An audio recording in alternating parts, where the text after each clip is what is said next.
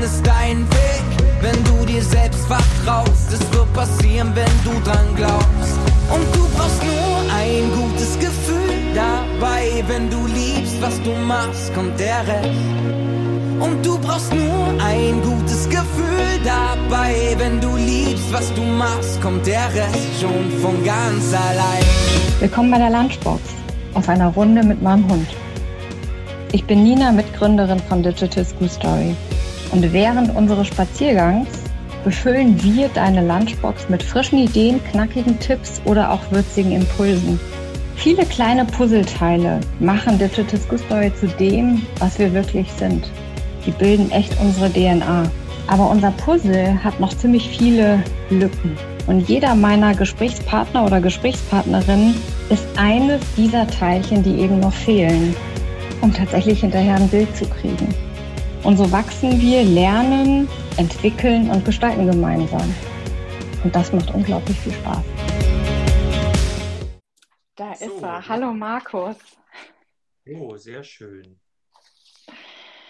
Ja, sehr schön. Ich freue mich, dass wir heute miteinander sprechen. Ähm, ja, bei uns im Podcast bei Digital Food Story äh, in der Lunchbox. Und ähm, um dich doch auch kurz vorzustellen, würde ich dich doch bitten, vielleicht kannst du mit drei Hashtags mal starten, die dich eigentlich am besten als Person beschreiben.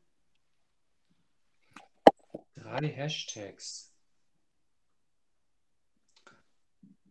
Äh, Hashtag 1 wäre sinnvolle und wirksame Arbeit, weil ich glaube, dass das ähm, die Menschen erfüllt und das ist auch die, die Zukunft der Arbeit, ist, dass wir Menschen äh, sowohl sinnvolle als auch wirksame Arbeit ermöglichen. Das ist so der erste Hashtag. Ähm, der zweite Hashtag ähm, Fit under 50. weil ich ja jetzt auch stramm auf die 50 zumarschiere mit meinen 47 und trotzdem versuche, mich noch so ein bisschen fit zu halten. Ähm, und der dritte Hashtag wäre äh, Musik, weil ich mein ganzes Leben lang schon äh, Musik nicht nur höre, sondern auch mache und äh, äh in unterschiedlichsten Verbindungen äh, die Musik ähm, versuche noch zu leben. Äh, cool, da hätte ich gleich eine Frage zu, denn äh, Musik macht ja auch was äh, mit uns selbst. Was machst du für Musik? Naja, ich habe ja selber eine Gesangsausbildung und ähm, habe auch äh, professionell Musik gemacht für kurze Zeit. Äh, allerdings, das, was mir geblieben ist, ist eigentlich noch ein äh, Gospel- und Jazz-Quartett, ein A cappella-Quartett, mit dem ich von Zeit zu Zeit ein bisschen übe und auftrete. Ähm, einfach damit ich nicht völlig aus dem, aus dem Leim gehe. Damit du nicht völlig aus dem Leim gehst. Äh, sehr, sehr spannend. Und äh, mit sinnvoll und wirksamer Arbeit, da sind wir ja eigentlich tatsächlich schon bei dem äh, Thema, was uns beide ja auch ein Stück weit so zusammengeführt hat. Ne? So äh, dein Buch Musterwechsel, ähm, was ja tatsächlich ja, für vieles äh, steht heute und vieles auch ganz neu zusammenbringt ähm, beim Thema Wirtschaft, aber auch beim Thema Bildung. Ähm, und äh, was, was hat dich eigentlich dazu bewegt, ähm, mit, mit dem Thema äh, Musterwechsel so loszulegen und dieses Buch eigentlich zu schreiben? Vielleicht äh, starten wir einfach mal so, bevor wir nachher so unsere Schleife auch drehen mit, äh, warum eigentlich Digital School Story und was können wir vielleicht auch dazu beitragen? Mhm. Naja, ich komme ja jetzt über einige Jahre schon aus der New Work-Ecke ähm, und sehe mich da ja auch in der Tradition von Friedhof Bergmann, dem Begründer. Äh, was mir allerdings immer bei ihm ein bisschen gefehlt hat, war so dieser Übertritt äh, in die Wirtschaft rein, das Angebot für die Wirtschaft. Und da kam ja dann bei mir vor drei Jahren äh, die New Work Charta dazu, die ich veröffentlicht habe. Mhm.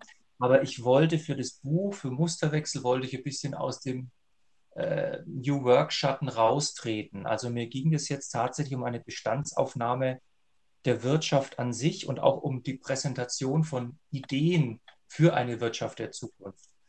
Deswegen habe ich in diesem Buch Musterwechsel ja auch ähm, sieben Themen in sieben Kapiteln ausgewählt. Die Auswahl ist durchaus auch subjektiv. Aber das waren für mich jetzt, wenn man den Menschen als zentrales Moment in der Arbeitswelt betrachtet, waren das für mich die sieben entscheidenden Stellschrauben. Und dazu wollte ich einfach mal äh, jetzt nicht nur analysieren oder, wie sagt man so schön, äh, auf die Kacke hauen, sondern mhm. auch gewisse Lösungsideen anbieten. Mm, jetzt hast du ja auch da äh, diese fünf Prinzipien. Vielleicht wollen wir die erstmal ähm, vielleicht kurz nochmal benennen, denn die äh, zahlen ja letztlich so ein Stück weit, sind die ja verankert in deinen ganzen Punkten, die du auch äh, genannt hast. Äh, nämlich mhm. einmal Freiheit, Selbstverantwortung, Sinn, Entwicklung und soziale Verantwortung. Vielleicht können wir da die nochmal so jeweils mit einem Satz nochmal ein bisschen besser versehen, damit wir auch mal so mhm. verstehen, wohin du damit eigentlich willst oder was du auch darunter mit verstehst.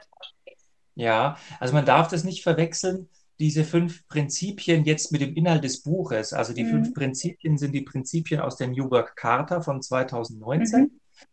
Ähm, was, ich, was ich damit ein bisschen rüberbringen will, äh, sind praktisch diese fünf Prinzipien, die aber eben nicht nur gelten für einzelne Menschen, sondern die gelten für Organisationen und für eine ganze Gesellschaft. Also wenn du zum Beispiel das Prinzip der Freiheit hast, heißt, du musst erstmal losmarschieren, du musst Mut entwickeln, äh, den Hintern hochkriegen. Äh, sobald du das magst, kommst du in das zweite Prinzip rein, in die Selbstverantwortung. Also du, mhm. du merkst, du bist kein Opfer mehr, du kannst gestalten, du bist allerdings auch verantwortlich für das, was du tust. Und wenn du das eine Zeit lang gemacht hast, kommst du ins dritte Prinzip rein, nämlich in das Prinzip Sinn. Du fragst dich irgendwann, bin ich hier richtig? Ist das mein Platz? Fühlt das sich richtig an? Kann ich meine Stärken ausleben? Und dann kommst du irgendwann ins vierte Prinzip, weil du, da, weil du dir sagst, äh, ich darf ja nicht stehen bleiben. Äh, heißt, ich muss meine Beziehungen pflegen, ich muss mich selber ein bisschen auf dem Laufenden halten. Und das Ganze mündet dann im fünften Prinzip in der sozialen Verantwortung, weil du merkst, du bist nicht allein auf der Welt, du hast eine Verantwortung für dich, für deine Familie, für den Planeten äh, und so schließt sich dann der Kreis dieser fünf Prinzipien.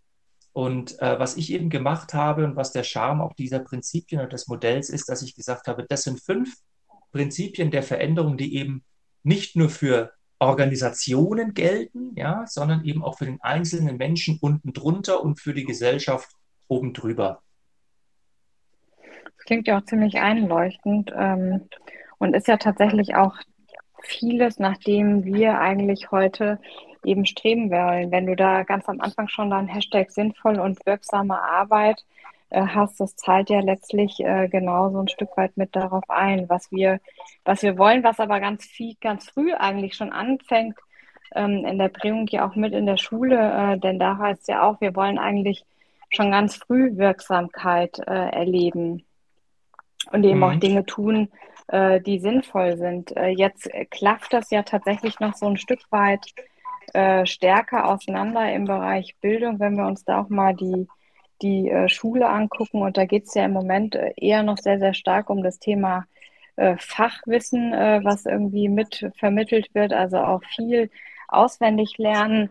Ähm, wie steht es aber äh, darum bestellt, wenn wir genau dahin gucken, nämlich ähm, wie Menschen wirksam werden können oder auch ähm, das Thema Digitalität, also digitale Skills und emotionale Skills, die eigentlich in dieser Zeit, in der wir uns in der oder in dem sich Jugendliche in der Schule befinden, ja ganz stark eigentlich ausgebildet werden. Ne?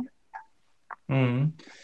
Na, wir haben halt ähm, in der Schule äh, das äh, faktische Problem, dass wir natürlich eben immer noch in dem Schulsystem arbeiten und leben und unsere Kinder ausbilden, das halt noch von den alten Preußen stammt. Und die, die, äh, die alten Preußen, die haben Schule betrachtet als eine Wissensfabrik, denn die haben praktisch, was haben die gebraucht, die alten Preußen? Sie haben Angestellte gebraucht, sie haben äh, äh, Beamte gebraucht und äh, Leute fürs Militär. Und da, da arbeitest du so, jeder, der da reinkommt in die Schule, muss zu einem, einem Thema immer genau das gleiche wissen. Also jeder Schüler in jedem Punkt der Schulkarriere muss, muss nachvollziehbar immer das Gleiche wissen. So, jetzt haben wir nämlich folgendes Problem.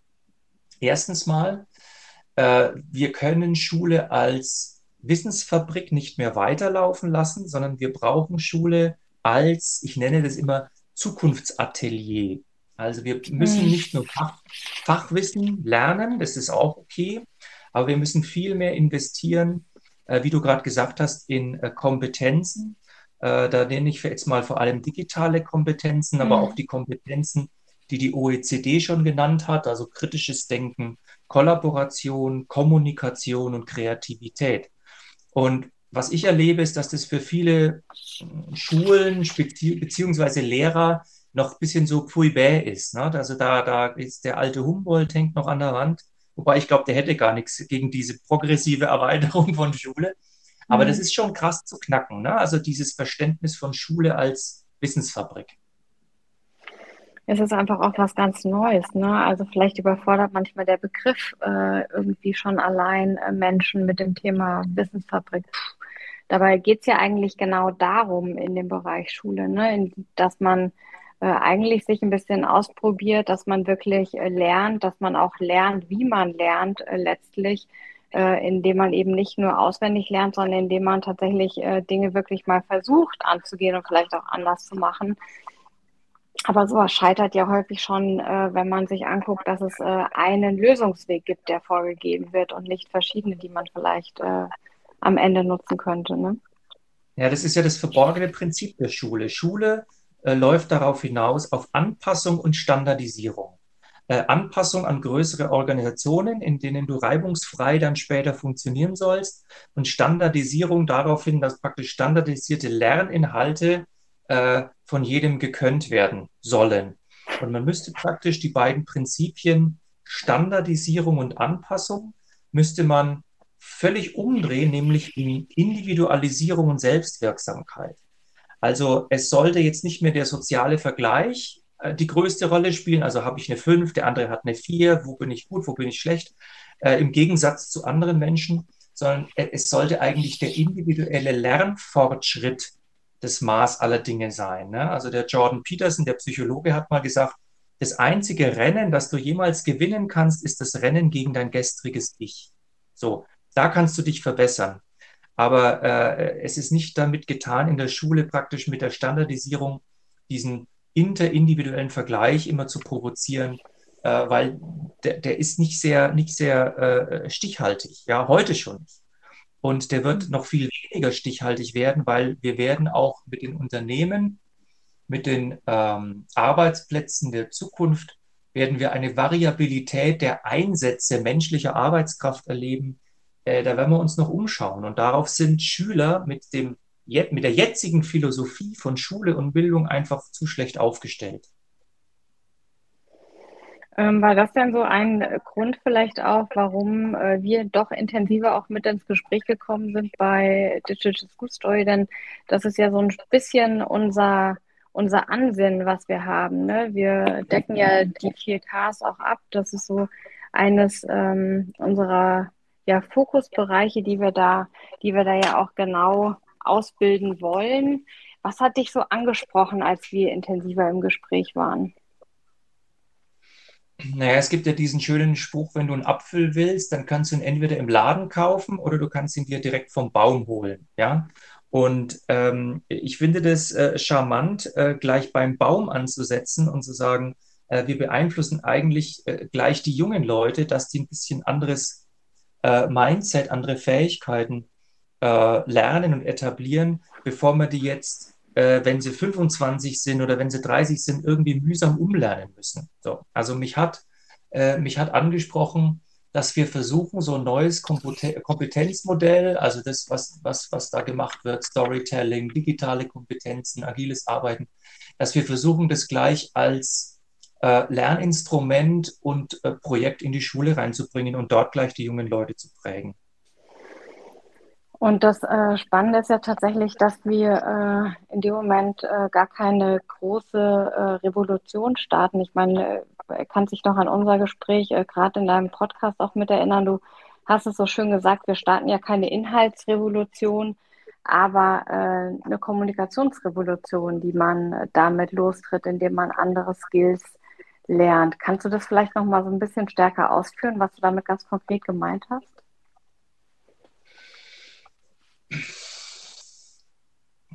Uh, gute Frage. Was habe ich damals damit gemeint?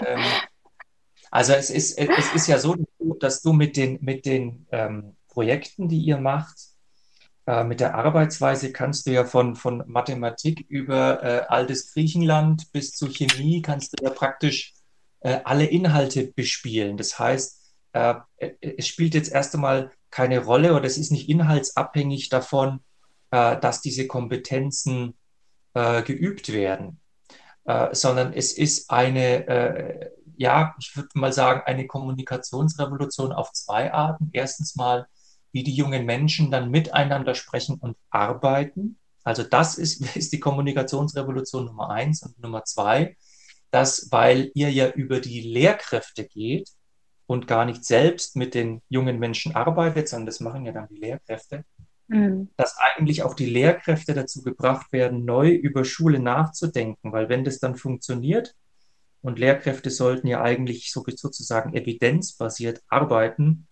äh, dann müssten sie ja auch erkennen, dass diese neue Form von Arbeit oder Zusammenarbeit beziehungsweise neue Form von Kommunikation in der Zusammenarbeit funktioniert. Und dass diese Idee es wert ist, eben intensiviert und verbreitet zu werden, auch im Kontext Schule. Ja, vor allen Dingen die vier Ks, äh, von denen du ja auch vorhin gesprochen hast, die sind ja schon ganz lange fest, fester Bestandteil dessen. Und äh, bisher finden die in der Form ähm, ja eigentlich gar nicht so richtig statt. Und ähm, ich finde, das, was uns gelungen ist tatsächlich mit äh, DSS, ähm, ist ja, dass wir ein Stück weit unabhängig des Inhalts ähm, genau diese Themen forcieren ähm, und neue Erlebnisse tatsächlich schaffen zwischen ähm, den Schüler und Schülerinnen beim Lernen ähm, und tatsächlich auch nachher bei dem Erstellen ihres Videos oder bei äh, dem Lernen auf diesem Weg dahin. Aber auch gleichzeitig ähm, die Lehrkraft natürlich ganz andere Impulse bekommt, wie auch die Gruppendynamiken äh, plötzlich äh, sich vielleicht verändern in der Klasse durch äh, so eine Art von Lernen. Ja, ist alles drin. Also ne, kann alles mhm. passieren. Ähm, das, was wir ja so ein Stück weit auch gemeinsam voranschieben wollen, ist ja ähm, das Thema oder das Verständnis äh, als Brückenbauer ne, zwischen dem, was äh, Organisationen brauchen oder Unternehmen brauchen, um äh, wirksamer der, in der heutigen Zeit zu sein, aber auch gleichzeitig, ähm, dass junge Menschen ja genau diese Themen lernen, so wie du es am Anfang gesagt hast, um nicht äh, nach der Schule damit erst konfrontiert zu werden, sondern damit sie eigentlich schon so ein bisschen ein Setup haben, ein anderes, wenn sie in eine Organisation gehen. Ähm, wie schätzt du das ein, eigentlich diese Notwendigkeit, dass ähm, DSS so als Brückenbauer äh, fungiert? Also ist es für dich etwas, wo du sagst, wir brauchen sowas unbedingt, um da tatsächlich ganz andere Andockmöglichkeiten zu schaffen? äh, um nachher auch eine andere Vernetzung zwischen ähm, Schule oder Bildung nachher mitzukriegen äh, als, als Bindeglied zwischen Unternehmen und äh, dem, der, dem Kontext Schule. Wie siehst du das? Naja gut, ich denke, für einen jungen Menschen ist es schon von Vorteil, wenn er diese, diese äh, Methoden mal mitkriegt oder wenn er sich diese Kompetenzen in so einem Projekt von euch äh, aneignet. Ähm, man muss natürlich auch sagen, dass es immer Organisationen geben wird, die zum Beispiel ähm, streng hierarchisch funktionieren oder äh, die jetzt sagen, also mit Dingen wie Agilität oder mit, mit Digitalkompetenz, da können wir nichts anfangen oder das ist jetzt nicht unser Ding, dann ist das ja auch das, das Selbsterhaltungsrecht der Organisation, ähm, so zu entscheiden. Ähm, nur von der Tendenz her glaube ich, dass sich Organisationen ähm, schon viel Ärger und auch äh, Geldinvestitionen in zum Beispiel Weiterbildung etc. sparen können, wenn junge Menschen, die da hinkommen, wenigstens äh, offen sind oder, oder, oder solche Kompetenzen, solche Projekte mal kennengelernt haben. Also, da, also das schon. Ähm, es braucht vermutlich aber auch noch äh, deutlich mehr Dialog zwischen beiden Seiten, ne? Oder wie siehst du das? Ja, wo, wo, wo, wo, wo willst du den, wo willst du den Dialog machen? Ähm, äh, also Naja, ich glaube schon, dass es ähm, ein Stück weit äh, Verständnis braucht, ne, für beide Seiten. Also dass ähm, man kann beides wahrscheinlich nicht übers Knie brechen. Also ich kann quasi weder äh, dem einen vorschreiben, ähm, du stellst quasi dein, dein komplettes System äh, total um, damit wir nachher bessere Arbeitskräfte kriegen. Ähm, weil das hat ja quasi nur für eine Seite auch mit die Vorteile. Es geht ja schon darum, wie kann man Annäherung schaffen, wie kann man, kann man Verständnis für beide Seiten ein Stück weit erwecken, um dahin eigentlich nachher sich hinzuentwickeln, was du eigentlich genau in deinem Buch auch schreibst zum Thema Bildung. Äh, naja, also sagen wir mal so, die, die, die Organisation macht ein Angebot und sagt, wie sie es braucht und dann kommen halt die, die Leute rein, die sich davon angesprochen fühlen mhm. oder die dich für fähig halten, in der Organisation zu arbeiten. Also das wird dann irgendwann über die Selbstselektion funktionieren. Also angenommen, äh, äh, Organisationen in der Zukunft müssen äh, äh, agil arbeiten und sie brauchen diese digitalen Kompetenzen, sie sind aber nicht bereit, entsprechende Leute einzustellen, dann wird es irgendwann auch für diese Organisationen keine Mitarbeiter mehr geben und auch kein Geschäft. Also ich glaube nicht, dass man miteinander ins Gespräch kommen muss. Also entweder es gibt ein Match oder es gibt kein Match und der Rest regelt der Markt. Ähm, aber meinst du nicht, dass es auch ein bisschen den äh, Gesprächsbedarf gibt, äh, Lehrkräften genau das näher zu bringen, warum es das braucht heute, die Veränderung und diese Offenheit auch in der Schule?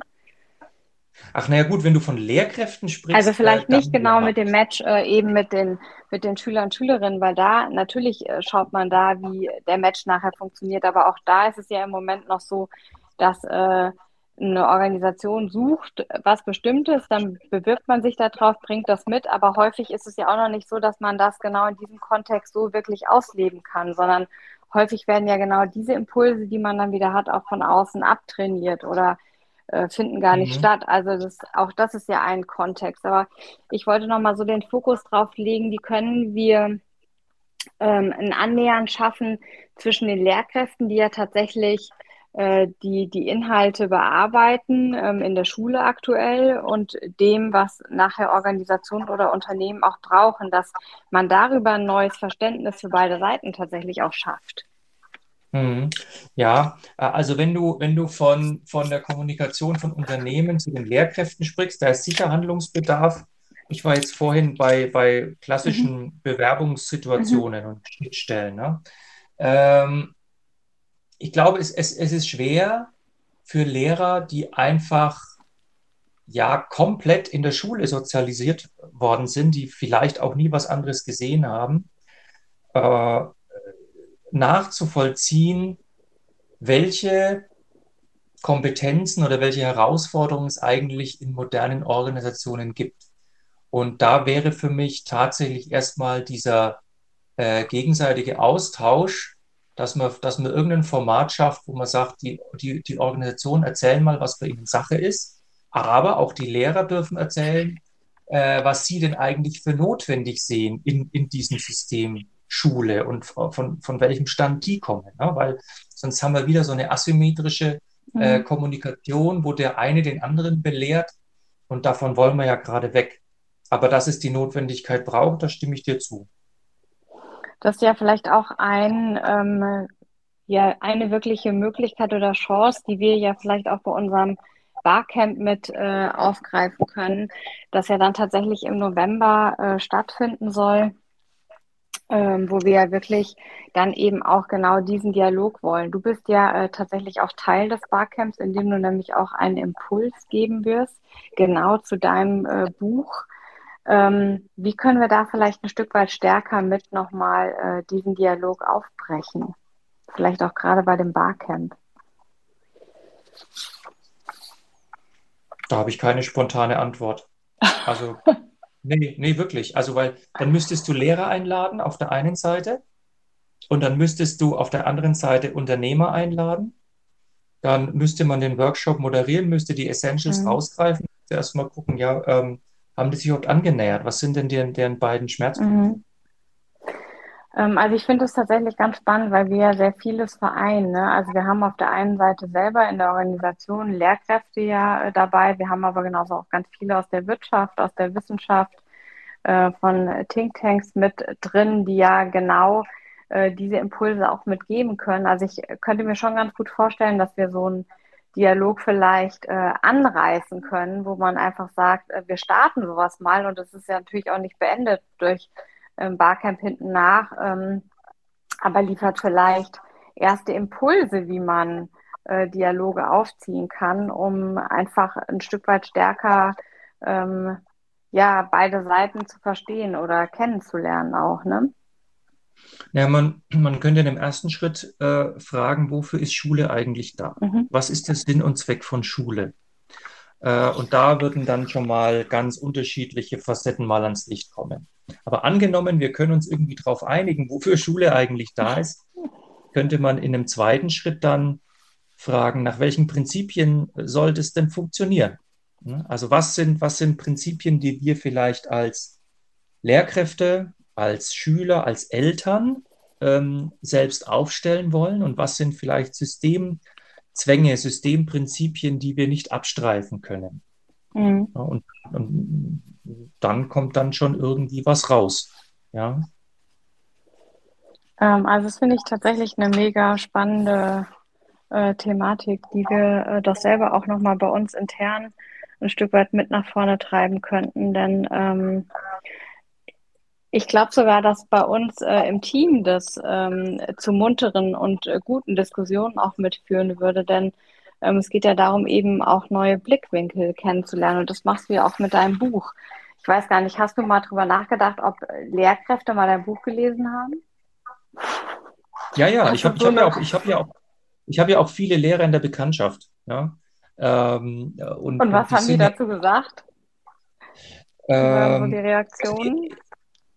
Also, also die fanden es äh, grunds grundsätzlich gut tatsächlich, ähm, äh, haben aber auch zum Beispiel gesagt, dass äh, so, so Dinge wie Individualisierung etc., das ist, das ist gar nicht möglich. Ne? Also das ist auch, ähm, oder dass du, dass, dass sich das Jugendliche zum Beispiel ähm, äh, sich teilweise ja gar nicht selbst motivieren könnten. Ja, dann das, da, da, du musst manchmal einfach in den Hintern treten und das wäre in dem Alter ganz normal. Ja, also ich gebe das jetzt sehr verkürzt wieder. Mhm. Äh, aber was, was, was mir da, was mir schon wichtig ist, ähm, wir, wir, wir dürfen nicht in die Falle laufen, dass wir jetzt äh, uns äh, moralisch über, über äh, das System stellen oder über die Lehrer stellen und sagen, mhm. ihr macht jetzt was falsch und wir müssen das jetzt besser machen. Ja? Äh, also du kannst nicht gegen ein System arbeiten, sondern du kannst nur versuchen, Menschen aus dem System dann auch für deine Sache zu gewinnen und eben gemeinsam zum Beispiel einen Sinn und Zweck festzulegen und sich dann gemeinsam zu fragen, wo geht's hin? Ja, äh, und das ist die große Gefahr bei unserer Bildungs- Diskussion, weil wir praktisch mhm. äh, subtil oder äh, immer, da schwingt immer mit, ja, die Lehrer sind halt doof. Ne? Die, die, die, checken, nicht, die checken die neue Zeit nicht. Ähm, ja, aber, was ja ziemlich kurz gegriffen ist, ne?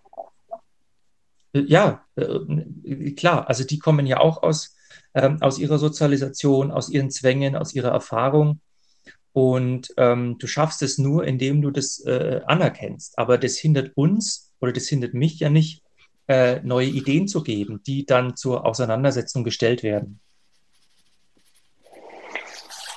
Ähm, ja, du hast mich gerade echt ins Nachdenken gebracht. Also, weil das ist ja genau das, was wir eben auch nicht tun und auch gar nicht wollen, weil wir wollen ja quasi ähm, gar nicht mal das System auf den Kopf äh, stellen, wie viele ähm, das ja sofort äh, per se pauschal sagen, äh, wir krempeln das ganze System um, sondern mit welcher viel zu lange erstens beschäftigt, sondern es geht ja darum, wie kann man vielleicht auch Chancen ermöglichen in einem bestehenden System, um dann vielleicht eben auch wie so kleine Graswurzeln äh, zu sprießen und dann einfach auch mal zu schauen, was passiert denn damit, wenn äh, sowas entsteht? Was passiert denn, wenn neue Skills äh, in die Schule kommen? Wie verändern sich denn da tatsächlich dann auch nochmal oder gibt es da neue Dynamiken, die vorher auch gar nicht ähm, ja, sichtbar waren äh, von sich heraus? Ich glaube, das ist auch nochmal was ganz Entscheidendes, nämlich wie verändert sich ein System ähm, aus sich selbst heraus und nicht nur äh, durch äußere äh, Einflüsse, die passieren. Wie schätzt du ja, das ich, ein?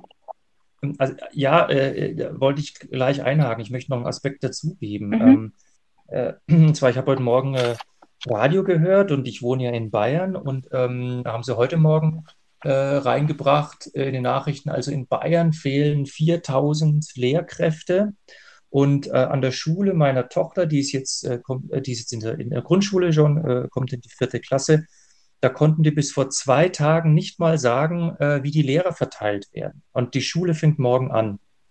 Ähm, mhm. Also da, was ich damit sagen will, ich will gar nicht auf die Lehrer drauf raus, ne? aber, aber dieses ganze äh, Schulbildungssystem schon vom Staat her, also das Schulamt, die, diese, die fehlende Digitalisierung, dieses fehlende Verständnis für Dringlichkeit von solchen äh, äh, Umständen, ja, also das, das geht mir so ein bisschen ab. Und ich glaube, äh, auch, auch Lehrer sind da äh, in so einer Sandwich-Position. Ne? Auf der einen mhm. Seite zu den Schülern, aber auch zu dieser bürokratischen Verwaltung, die dahinter steht und die manche Sachen halt auch einfach, ja, entweder auch nicht versteht oder nicht als dringlich erachtet oder einfach sagt, ne, die Eltern werden es schon wieder ausbaden. Da haben sie in Corona ja auch ausgebadet. Ne? Mehr schlecht als recht.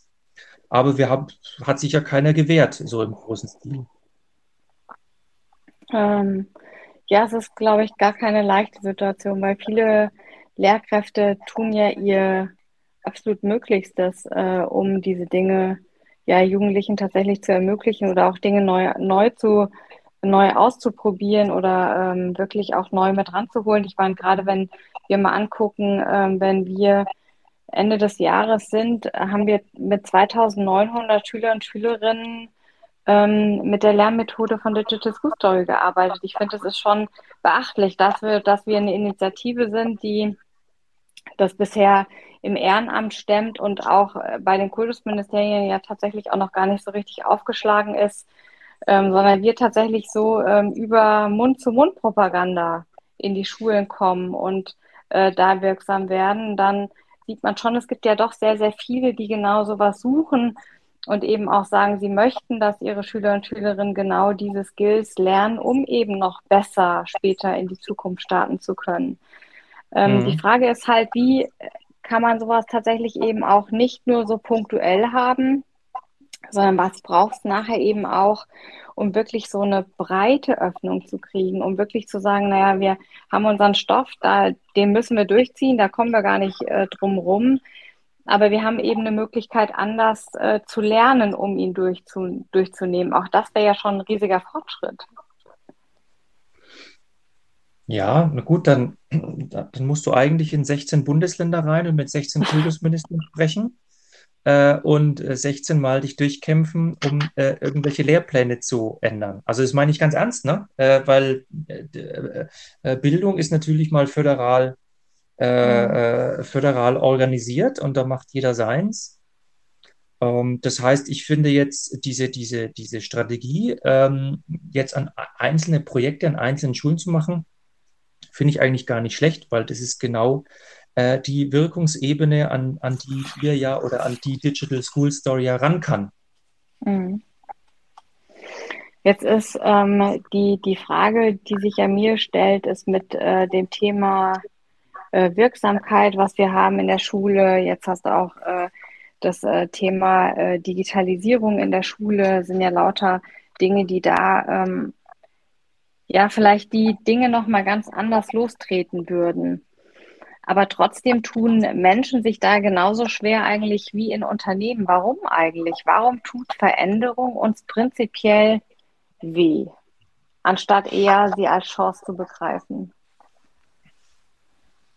Ja, wir, wir, wir Menschen, wir sind sehr ähm, ökonomisch aufgestellt. Also äh, wo immer nötig, vermeiden wir unnötigen Energieaufwand. Also das merkt man zum Beispiel schon an unserem Gehirn. Das Gehirn hat sieben Prozent des Körpergewichts, aber verbraucht 20 Prozent der Energie. Das heißt, äh, das Gehirn versucht immer Energie zu sparen. Ja, äh, bei den Fähigkeiten gilt auch use it or lose it. Ne? Also dann werden halt die Synapsen abgebaut, wenn du sie nicht mehr benutzt. Und denn Veränderung ist immer anstrengend. Deswegen kann ich das verstehen, wenn Menschen nicht ver, sich nicht verändern wollen, weil sie sagen, oh, das kostet mich so viel Energie. Ja, wie gelingt es dann trotzdem? Also, äh, was ich bei vielen Veränderungsprojekten vermisse, also das kann man nach Unterne in Unternehmen reinschauen oder, oder das, da kann man in die Schule reinschauen, was auch immer, äh, ist, ist die Beantwortung der Frage, what's in for me? Also was ist eigentlich mein Nutzen, mein rationaler und mein emotionaler Nutzen? Ich finde, das wird viel äh, zu wenig kommuniziert, weil die Menschen wollen nicht, nicht nur von irgendwas weglaufen, sondern sie wollen auch zu etwas hinlaufen. Und gerade wenn es anstrengend ist, wie so ein Marathonlauf in der Veränderung, dann musst du den Leuten bitte schön erklären, wo sie denn hinlaufen sollen. Und zwar am besten so, dass du das nicht ihnen erklärst, sondern dass sie das mitentscheiden können, beziehungsweise äh, dass sie das mit beeinflussen können. Weil wenn ich an so etwas beteiligt werde, kann ich mich erstens nicht mehr so leicht rausreden und zweitens habe ich dann eine, äh, eine größere emotionale Nähe zu dem, was geschieht und habe auch eine größere gefühlte Verantwortung dafür, dass das Ganze dann gut läuft. Mhm. Äh, Markus, wenn, wenn ich das so höre, welche Rolle spielt denn da eigentlich Vertrauen? Welche Rolle da Vertrauen spielt? Äh, also das ist jetzt äh, sehr global. Die, die, die muss ich erstmal zerlegen. Ähm, Vertrauen zwischen wem? Fragezeichen. Ähm, ja, zwischen den, äh, also du kannst es in der Organisation ja nehmen, zwischen Vorgesetzten und Mitarbeitenden. Äh, du kannst es aber auch gleichzeitig nehmen zwischen Mitarbeitenden und Mitarbeitenden. Auch da ist es sicherlich eine große Rolle, aber du kannst es auch sehen zwischen äh, Lehrkraft und Schüler. Auch da ist es äh, ja sicherlich etwas, was ähm, ja vielleicht was ganz Neues mit äh, freitreten würde. Wäre da ein Stück weit größeres Vertrauen, meinst du nicht?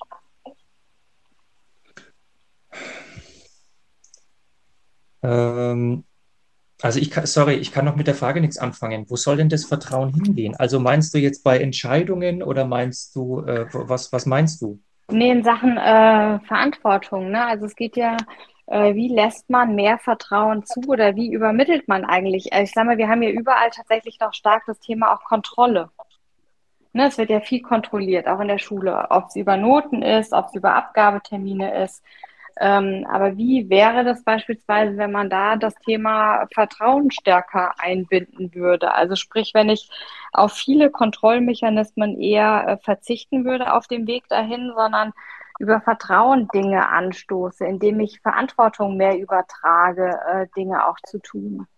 Das ist ja auch das, was wir letztlich mit äh, in, in so einem Projekt machen. Also wenn die Lehrkraft Lernbegleiter wird, schwingt da ja schon auch sehr viel Vertrauen in dem Moment mit rein, dass quasi die Gruppe das macht und der, die Lehrkraft eigentlich nur dann eingreift, wenn äh, ja vielleicht die, die Schülergruppe sich gar nicht einigen kann oder die Schülergruppe explizit die Lehrkraft anspricht und sagt, wir brauchen jetzt Unterstützung, wir kommen an dem und dem Punkt nicht weiter. Auch das ist ja tatsächlich was Neues, in dem Vertrauen schon auch eine große Rolle spielt.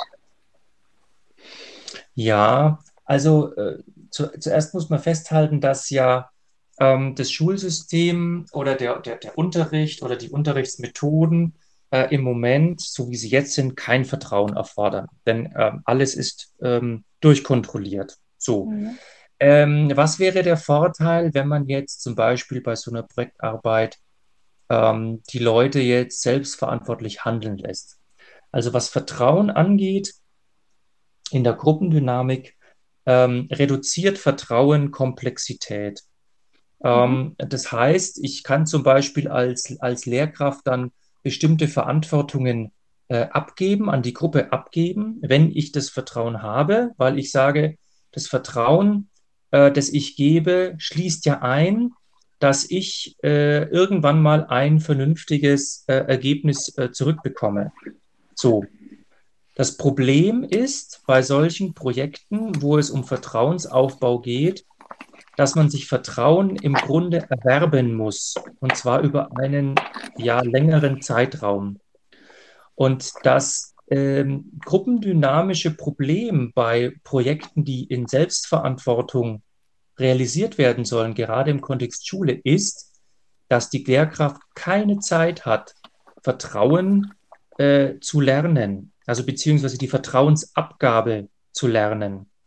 Ähm, deswegen ist wahrscheinlich auch für die Lehrkraft so ein Projekt auch so gefühlt risikoreich, äh, weil sie daran gar nicht gewöhnt äh, ist, mit den, mit, den, mit den Schülern die Währung Vertrauen auszutauschen. So, das, das wär wären meine Gedanken zum Thema Vertrauen. Ja, finde ich, ähm, finde ich total spannend, weil dahin kommt man ja tatsächlich dann eben auch, du hast ja am Anfang gesagt, ähm, Schule oder Bildung neu würde aussehen mit äh, mehr Individualität und mehr Selbstwirksamkeit. Und genau dahin würde es ja ein Stück weit dann äh, auch gehen können. Und bisher hast du ja auch gesagt, Individualität hat äh, keinen Raum. Wenn wir aber gucken, ohne Noten, also wenn man doch ein Stück weit stärker lernen könnte nach dem, nach den Fähigkeiten oder nach den Kompetenzen, die auch jemand hat, äh, dann hätte man natürlich dieses Thema Individualität äh, und auch das Selbstwirksamwerden, weil ich mich plötzlich, äh, weil ich ja vielleicht die Erfüllung oder die Begeisterung auch lerne über das, was ich da getan habe oder was ich auch bewirkt habe mit dem Ergebnis, was ich erzielt habe in einem Projekt, äh, dann hätte das plötzlich ganz andere Triggermomente wahrscheinlich in Menschen, oder? Die da freigesetzt würden. Also man, man, man muss beachten, dass äh, wenn man das so machen will oder wenn man sagt, okay, man macht jetzt Vertrauen und man macht individuelles Lernen, äh, im Grunde ist der Job einer solchen Lehrkraft anspruchsvoller als äh, der Job sehr, sehr vieler Führungskräfte. Weil, angenommen, du hast jetzt eine Klasse mit 30 Schülern, dann müsstest du praktisch alle 30 Schüler individuell und stärkenbasiert führen. Das ist ja für eine normale Führungskraft aus der Wirtschaft schon Wahnsinn. Ne? Also das ist ja eine Führungsspanne. Äh, und dann hast du es ja mit jungen Menschen zu tun. Also die, mhm. die jetzt noch nicht fertig sind in ihren Lernstrategien, in ihren Sozialstrategien. Ähm, das heißt. Also wie, wie wichtig wäre es denn da eigentlich dann, Lehrkräfte noch mehr zu stärken und da auch äh, ja unter die Arme zu greifen, letztlich, dass sie genau das eben auch können oder sich auch trauen, an so ein Thema überhaupt ranzugehen?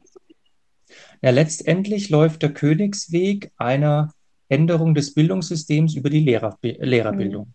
Also man müsste eigentlich äh, an die Unis oder an die Hochschulen und müsste Lehrern beibringen, äh, wie sie stärkenbasiert führen, wie sie ähm, Vertrauen entdecken und geben können, wie sie dadurch auch Komplexität reduzieren. All das müsste Bestandteil der Lehrerausbildung sein. Hm, jetzt wollen wir aber nicht nur äh, schwarz malen ähm, oder genau sowas aufgreifen für Lehrer, weil das ist ja genau das, was eigentlich auch etabliert werden müsste in verschiedensten Studiengängen, wenn man sich heute ähm, Führungskräfte anguckt. Auch da gibt es ja ganz viele Defizite. Ja, aber wir sprechen ja jetzt die ganze Zeit über die Schule. Ja, Deswegen habe ich ja, ja, genau. Bei... Äh, ich wollte das nur quasi einmal rüber äh, nehmen, ja. damit, äh, damit wir so ein bisschen Gleichgewicht herstellen, weil ich glaube ja schon viele, nur dass wir andere Begriffe haben. Ne? Also wir haben einerseits die Schule, aber das, was in der Schule äh, brach liegt, gibt es ja auch in vielen Organisationen, was brach liegt. Also das ist ähm, das, was ich an Erfahrungen einfach auch mitnehme und dass wir gar nicht so weit gucken müssen, sondern uns häufig auch an die eigene Nase greifen müssen, denn auch in Organisationen läuft es in vielen Punkten nicht so, wie es sein sollte oder auch könnte. Ja, natürlich, das ist richtig. Ne? Also auch viele Führungskräfte, die, die äh, tatsächlich, also die operativ führen, ähm, die bekommen äh, nicht so oft das Rüstzeug mit, um ihre Mitarbeiter da wirklich individuell äh, und stärkenbasiert zu führen. Mhm. Also brauchen wir genau das, was du angeregt hast in deinem Buch, nämlich tatsächlich den Musterwechsel und zwar eigentlich über alles hinweg. Ja, es ist halt, ich packe ich pack das eben immer, immer gern in dieses Bild des Hochspringers. Ne? Also ich, ich, ich nehme das Beispiel von dem, von dem ähm, äh, Dick Fosbury, der mhm ähm, eben in 1968 die Olympischen Spiele gewonnen hat, indem er einfach mal andersrum über die Hochsprunglatte gesprungen ist, anders als alle anderen. Und zuerst haben sie ihn ausgelacht, aber äh, er hat eben nicht gedacht, äh, wie kann ich die traditionelle Technik noch ein bisschen verbessern, ein bisschen verbessern, sondern er hat gesagt, ich mache komplett anders. Ich mache in der Sprungtechnik den Musterwechsel und damit war er erfolgreich.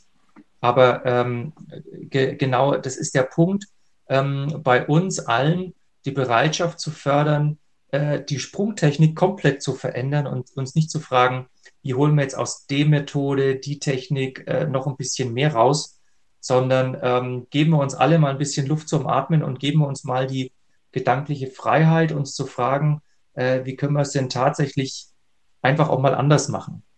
Mhm. Äh, das ist eigentlich schon so gut, dass man fast aufhören könnte. Aber ich habe noch eine ganz wichtige Frage an dich, äh, Markus. Mhm. Ähm, denn was war für dich, also gibt es ein Erlebnis, an das du dich eigentlich in deiner Schulzeit noch zurückerinnerst? Was dir irgendwie, ja. in, also positiv, das muss nicht positiv, das kann auch negativ sein, aber es gibt ja so meist ein oder zwei, äh, wo es sofort Klick macht, wenn man Schule hört und das mit sich selbst in Verbindung bringt. Also äh, das ist jetzt äh, vielleicht nichts, was jeder mal erlebt hat, aber ähm, als, ich, äh, als ich dann mein Abitur gemacht habe, dann gibt es ja immer so eine Schulfeier und dann werden immer ein paar Leute rausgesucht, die sollen irgendwie so eine Rede halten. Und dann hatte ich, hatten waren wir zu dritt irgendwie und wir sollten eine Rede vorbereiten. Ich dachte, Mensch, was soll man da sagen? Und dann haben wir praktisch eine Performance gemacht. Wir haben uns unsere, unsere, wir haben uns Schilder um den Hals gehangen mit unserem Notenschnitt und haben dann auf der Bühne die, die ersten Paragraphen der bayerischen Schulverfassung äh, zitiert. also wo es um wirklich, wo es um dann Persönlichkeitsbildung ging und so weiter. Und wie, also wir haben praktisch diesen riesigen Saal dann äh, einfach damit stehen lassen. Da konnte sich jeder dann seinen Reim drauf machen. Äh, manche haben es gut gefunden, manche waren auch verwirrt und manche. Ähm, aber das kam uns passender vor, als jetzt dann die nächste, nächst 12. Rede zu halten. Ähm, ja, also daran erinnere ich mich, weil ich glaube, das hat damals auch ein bisschen was ähm, ausgelöst bei den Leuten, die da waren. Ja, vor allen Dingen auf so eine Idee auch zu kommen, ne? Ja, Mai. ja, also ich würde jetzt, also wir ist für mich nicht äh, so nah. Also äh, wirklich äh, danke für das Teilen der Erinnerung, ähm, die du da hattest. Denn ich, finde es immer ganz charmant, was tatsächlich Menschen mit äh, der Schule noch äh, ja, für eine, eine Verbindung äh, sozusagen haben. Und letztlich hast du die Verbindung wieder aufgenommen, äh, einmal oder möchtest sie mitgestalten, einmal über Digital School Story und einmal auch mit über dein Buch. Ähm, und deswegen, ich freue mich sehr, dass wir zusammen wirken äh, das wird bestimmt noch nicht das letzte Mal sein, dass wir gesprochen haben, weil du machst ja auch ganz spannende Aufgaben bei Digital School Story und da wirst du bestimmt demnächst auch mal ein paar Einblicke teilen wollen. Ähm, aber ich freue mich sehr, dass äh, du bei dem Thema äh, das Thema aufgreifen wirst, nochmal bei unserem Barcamp ähm, im November. Da gehen jetzt demnächst dann auch die Save the Dates raus, damit wir da ein bisschen anfangen und wir tatsächlich da vielleicht die Möglichkeit haben, gemeinsam in den Dialog zu gehen und tatsächlich vielleicht da auch ein bisschen äh, neu zu mischen, nämlich äh, mit Lehrkräften, die dabei sind äh, und da äh, zuhören und mitgestalten wollen, aber auch gleichzeitig eben mit Menschen in der Wirtschaft, die sagen, vielleicht kriegen wir darüber die Möglichkeit eben auch ähm, bessere Fachkräfte von morgen schon über die Schule äh, zu mhm. bekommen mit den Fähigkeiten. Ne? Naja, das wäre ja mal was. Dann gehen wir es an, sozusagen. Genau. Danke. Danke auch, hat mir viel Spaß gemacht. Da steckt etwas in dir, was wie ein Feuer brennt, das sich nicht löschen lässt, sich ausfüllt in jedem Moment. Ob du am Limit lebst, immer aufs Ganze gehst oder dich am wohlsten fühlst, wenn du nicht erste Reihe stehst. Du findest deinen Weg, wenn du dir selbst vertraust. Es wird passieren, wenn du dran glaubst. Und du brauchst nur ein gutes Gefühl dabei. Wenn du liebst, was du machst, kommt der Rest. Und du brauchst nur ein gutes Gefühl dabei. Wenn du liebst, was du machst, kommt der Rest schon von ganz allein. Das war die Lunchbox auf einer Runde mit meinem Hund. Viele kleine Puzzleteile machen Digital School Story zu dem, was wir sind. Sie bilden unsere DNA. Doch unser Puzzle hat noch ziemlich viele Lücken und jeder meiner Gesprächspartner oder Gesprächspartnerin ist eines dieser Teilchen, die noch fehlen, um tatsächlich hinterher ein Bild zu kriegen. Wenn du jemanden kennst, der zu unserem Podcast passt oder mit dem ich unbedingt sprechen sollte, dann schreib mir eine Mail an lunchbox at digitalschoolstory.de. Bis zum nächsten Mal.